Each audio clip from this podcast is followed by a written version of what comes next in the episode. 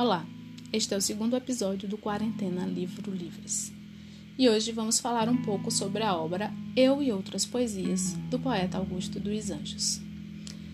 Este foi o único livro do poeta, inicialmente publicado em 1912, ainda com o nome Eu, e logo após a sua morte a obra foi reeditada, foram acrescentados novos poemas que acabaram sendo encontrados nas gavetas do poeta, e daí a obra passou a se chamar Eu e Outras Poesias. Esta obra pertence ao pré-modernismo, que é aquele período de transição entre o fim do século XIX e a Semana de Arte Moderna de 1922, que é um período marcado pela transição entre a tradição da era clássica e a inovação da era moderna. Esta obra ao mesmo tempo que ela nos traz uma estrutura de poesia clássica, com a presença de rimas, com o uso de métricas, a preferência por sonetos, que são aqueles poemas de forma fixas, que têm quatro estrofes, as duas primeiras com quatro versos e as duas últimas com três versos.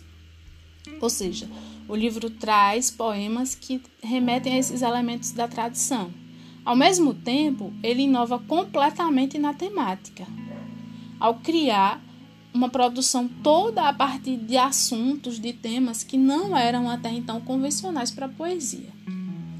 É que até então, a tradição poética usava temáticas mais sentimentais, mais líricas, como amor, amizade, fé, tristeza, paixão, desejo, solidão ou trazia elementos relacionados à natureza, é, animais, plantas.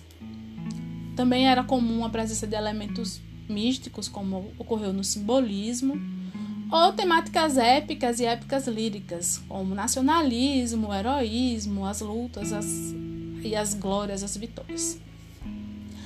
É, é justamente aí que o Augusto dos Anjos inova, nessa escolha temática, na escolha dos assuntos que ele vai abordar nos poemas. Porque, muito embora a sua escrita, a estrutura dos seus poemas seja tradicional, como a gente já viu, que é a presença de rima, de métrica, o assunto que ele traz é completamente inovador, completamente diferente daquilo que, que existia na literatura até então. Bom, a poesia que é apresentada nos poemas que compõem o livro e Outras Poesias, ela é considerada escatológica.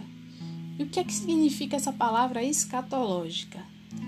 É uma palavra que está relacionada à escatologia, que é um termo bastante utilizado em algumas religiões e se refere a uma doutrina que fala do fim do mundo, aos últimos tempos. Também tem relação com tudo aquilo que é excretado, que é eliminado pelo corpo, os excrementos, como o cuspe, o escarro, o sangue, o pus. Então, vê só, é um poeta que vai ser tradicional na estrutura, mas vai ser completamente inovador no assunto. É, e aí a gente pode se questionar: ele também trazia assuntos clássicos tratados pela literatura clássica, como o amor? Será que Augusto dos Anjos falava de amor?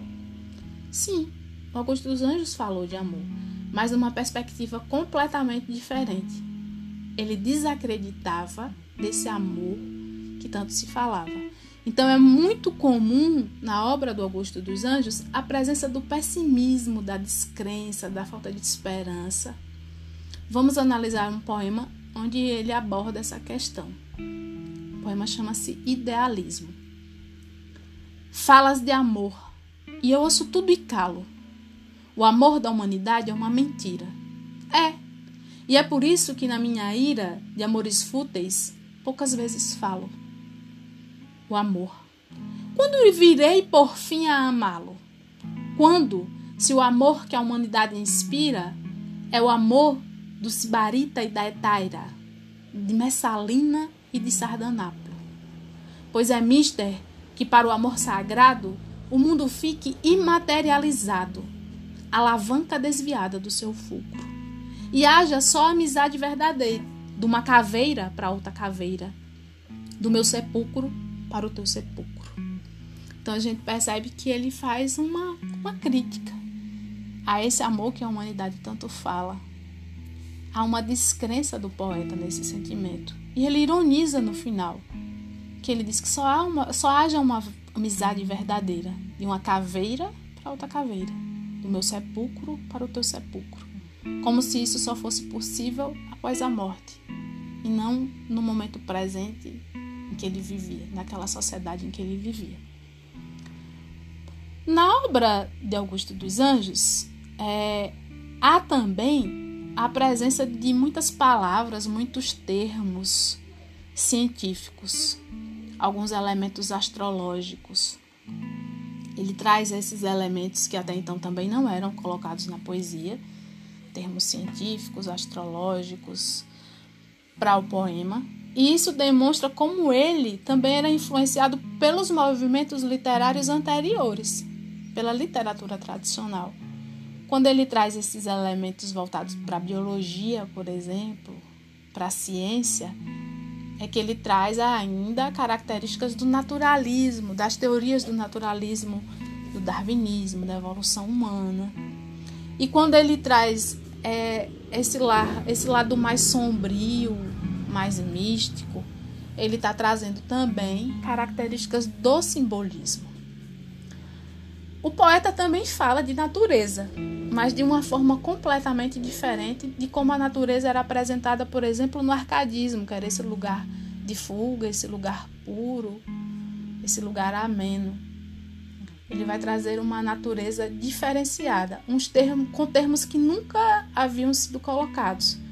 Por exemplo, ao invés de falar de pássaros de liberdade, da águia, como Castro Alves falou nos, nos seus poemas do romantismo, como esse símbolo de liberdade, Augusto dos Anjos vai falar dos corvos, que são as aves de rapina, os urubus.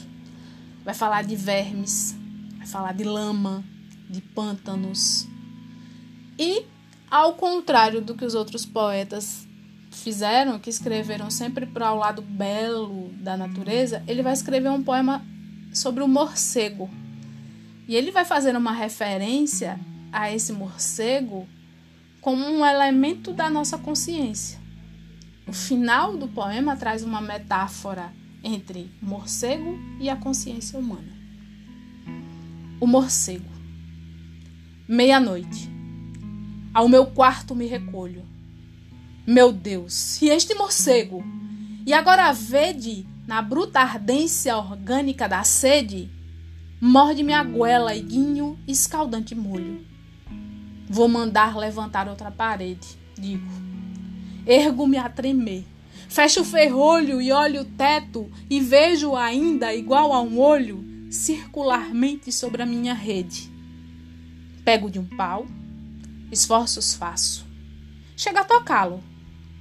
Minha alma se concentra que ventre produziu tão feio parto? A consciência humana é este morcego. Por mais que a gente faça, à noite ele entra imperceptivelmente em nosso quarto. Percebam que no final, nessa última estrofe, há clara a metáfora entre consciência humana, culpa, podemos assim dizer, e o morcego trazendo essa referência daquilo que invade a nossa mente e nos causa pavor, do mesmo modo que o morcego invade as nossas casas à noite e nos causa medo. Por que será que Augusto dos Anjos coloca essas temáticas completamente diferentes, completamente estranhas, se é que a gente pode dizer assim, na poesia? Por que, que ele não é como os outros poetas que vai falar de amor, de sentimento, de paixão, de flores, de beija-flor, de sabiá? Que, que ele vai trazer esses elementos que nos causam uma certa repugnância, um nojo, um medo? Como se fossem impróprios para a poesia. Elas não são impróprios para a poesia, porque a poesia ela traz os sentimentos do poeta. O poeta coloca no seu texto, ele expressa as suas emoções, as suas vivências. Então, se ele está vivendo toda uma angústia, toda uma agonia, é sobre isso que ele vai escrever. Então, Augusto dos Anjos ele traz na sua escrita o pessimismo, a descrença na humanidade, é, esse apego à morte, é, essa descrença nos bons sentimentos das pessoas e toda uma angústia de viver aquele momento em que ele está, que é um momento representado pela decadência da humanidade e pela tristeza, lá na virada do século.